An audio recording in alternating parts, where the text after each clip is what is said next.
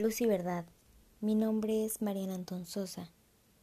Soy estudiante del segundo año A de secundaria del Colegio Beatimelda y hoy leeré el poema En algún tiempo de la escritora Madeleine Sosa.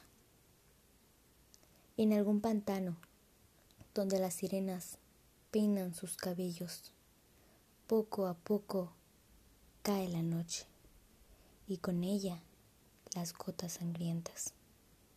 Se oscurece su sueño, se embriagan de morbo, cual dulce veneno que acelera su pecho. Segura y a solas, va buscando sus huellas, sin perturbar sueños, cual galápado va ella, descascarando sus penas.